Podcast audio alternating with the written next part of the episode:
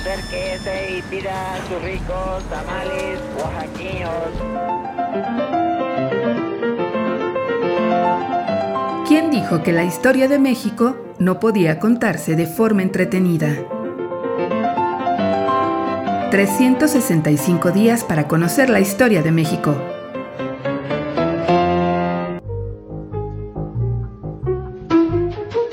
Sábado.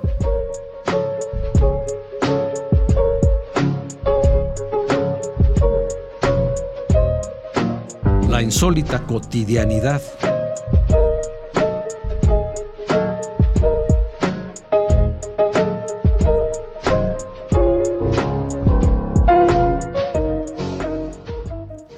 Calzonuda.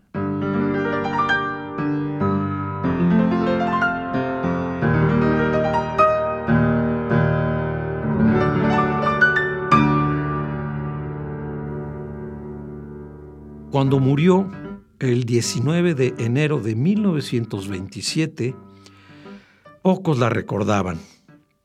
Casi todos los hombres y mujeres que alabaron su llegada a México, que se entusiasmaron con su porte, que admiraron su carácter enérgico y su fortaleza para enfrentar la adversidad, habían fallecido.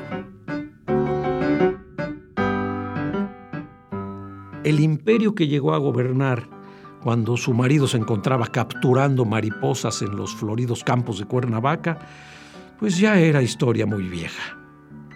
Para el México de finales de la década de 1920, el imperio de Maximiliano y Carlota ya no significaba nada.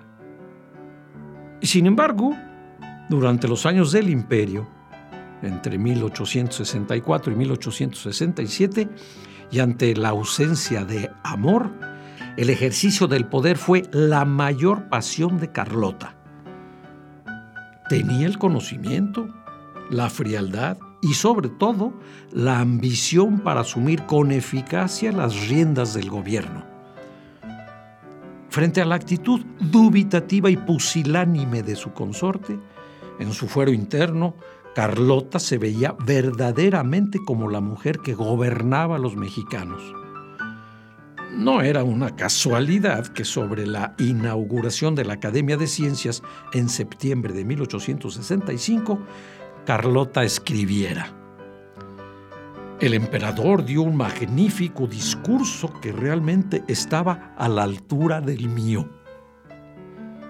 La emperatriz sabía guardar las formas, cuando Max se encontraba en la capital, Carlota asumía su papel de primera dama. Cumplía con el ceremonial de la corte, era respetuosa del protocolo. Aparentemente nadie ponía en duda el papel que jugaba la emperatriz como compañera de Maximiliano. Sin embargo, entre la clase política y la sociedad capitalina era por demás sabido que el anhelo de Carlota era gobernar. Quería en sus manos todo el poder. Una vez que el emperador dejaba la ciudad para realizar alguna gira por los alrededores, el rostro de su esposa se transformaba. Se le veía plena, orgullosa, como una verdadera soberana. Los rumores que la tildaban de ambiciosa no tardaron en llegar hasta sus oídos y traspasando las fronteras imperiales llegaron a las cortes europeas. En una carta a su abuela, Carlota negaba las más mínimas posibilidades que decían que ella era ambiciosa, y mucho menos querer gobernar por encima de su marido. Dicen que influí en tal cosa o, que le ordené o aconsejé.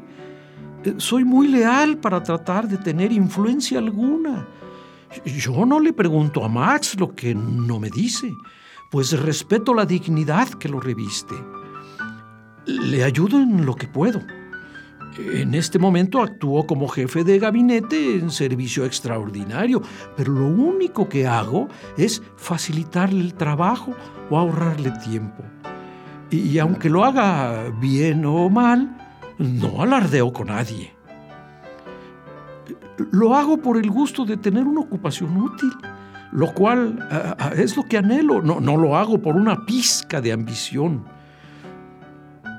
Todo esto se lo digo, abuelita, para que juzgue la veracidad de las críticas que llegan, eh, donde me toman como, pues, como una especie de marimacho, cuando soy absolutamente igual a como me conoció. Quizá tenga ambición de hacer el bien, pero no es para que hablen de ello, sino para que se haga. Sueños y ambiciones se desmoronaron en 1867, año en que triunfó la República. La locura tomó por asalto la razón de Carlota a los 26 años y con dificultad, con dificultad, pudo gobernarse a sí misma el resto de su larga vida. La insólita cotidianidad.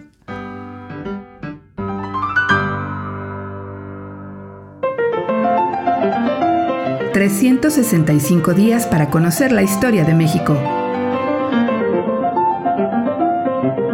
Esta es una producción de Radio Universidad de Guanajuato y la Dirección de Extensión Cultural en voz del Teatro Universitario. Serie basada en el texto de Alejandro Rosas, 365 días para conocer la historia de México.